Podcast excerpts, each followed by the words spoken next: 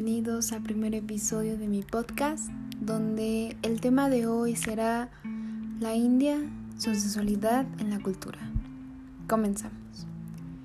El occidente se cuestiona esta libertad sexual que la India tiene. Cuestiona y además juzga y tiene la necesidad de que sea un tema cerrado, un tabú. Empecemos con esta imperturbable civilización de la antigua India que dio lugar a que el Tantra evolucionará desde las fecundas cimas de la mente mitológica y se desarrollará a través de algunos de los más eminentes maestros espirituales de la Tierra. Algunos aspectos de su mito y ritual hunden sus raíces en un periodo muy remoto. En la temprana cultura hindú se rendía culto al poder generador del universo como la diosa madre, representada en una gran cantidad de artefactos hindúes. Ella se halla con frecuencia ligada a los animales, cuyo valor sagrado y de culto se relacionaba con su fuerza y su virilidad sexual. El acento de la fecundidad no se reducía a la diosa y a las figuras de animales. Algunas representaciones masculinas estaban sentadas en posturas yógicas, mostrando tocados con cuernos y esgrimiendo falos erectos. Asimismo, los penes erectos tallados en piedra ponían en evidencia esta temprana veneración a las fuerzas generadoras de la naturaleza. Siva, que eventualmente se transformó en un importante dios en el Tantra hindú, en realidad fue un desarrollo de estos cultos hindúes. Siva es mostrado en muchas ocasiones como la divinidad con cornamenta de los timbres hindúes, sentado en posición de yoga con el pene erecto. Su símbolo universal es un falo erecto, lengam, y su medio de transporte un toro. Hay famosas leyendas de uno de los dioses favoritos de los hindúes, Krishna, amante, salvador y apasionado de la sexualidad. ¿Cómo es posible que se hayan dedicado volúmenes de prosa y poesía a esta deidad ostentosamente insólita? Porque en la antigua India la búsqueda del amor romántico y sexual era considerada un alto objetivo. Desgraciadamente, los actuales miembros del culto a Krishna desaprueban todo contacto sexual con excepción del más circuncepto, es decir, el que en el matrimonio está destinado solamente a la procreación. En una mejor percepción del pensamiento hindú, explica esta curiosa mezcla de lo espiritual y lo sexual.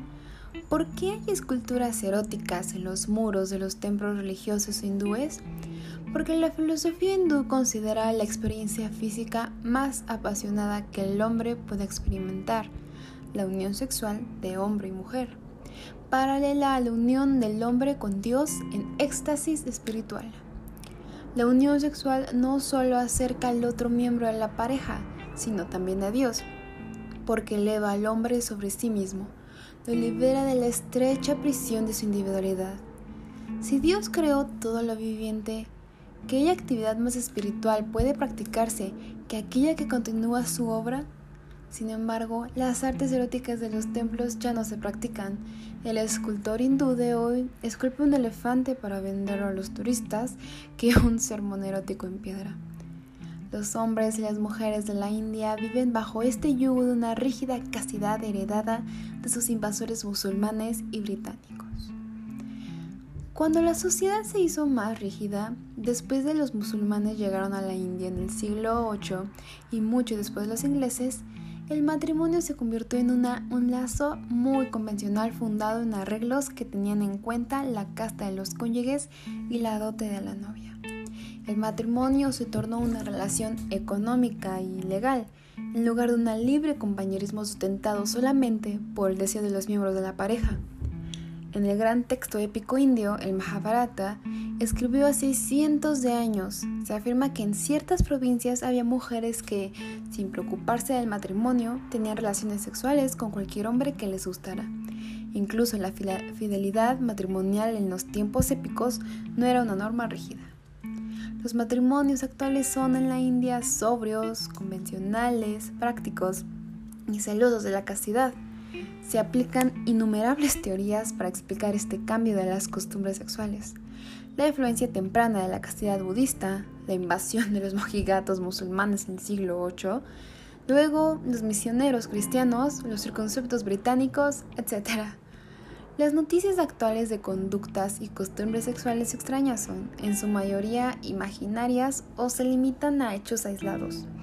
A pesar de todo, los antiguos templos e ídolos permanecen aún sus esculturas eróticas constituyen el mundo testimonio de la pérdida creencia de que la sexualidad y la espiritualidad pueden ir unidas. Pero no se cree que la anterior postura frente al sexo era uniforme. Ciertos sectores religiosos y filosóficos de la antigua India ven en el deseo sexual un impedimento que estorba el desprendimiento espiritual y por tanto predican renunciar a él. Otras líneas de pensamiento como el Tantra enfatizan el sexo como un deber sagrado o incluso un camino hacia la iluminación. La relación sexual carnal no hace parte de todos los rituales tántricos, aunque haya un sector de sus adeptos que lo prefieran así.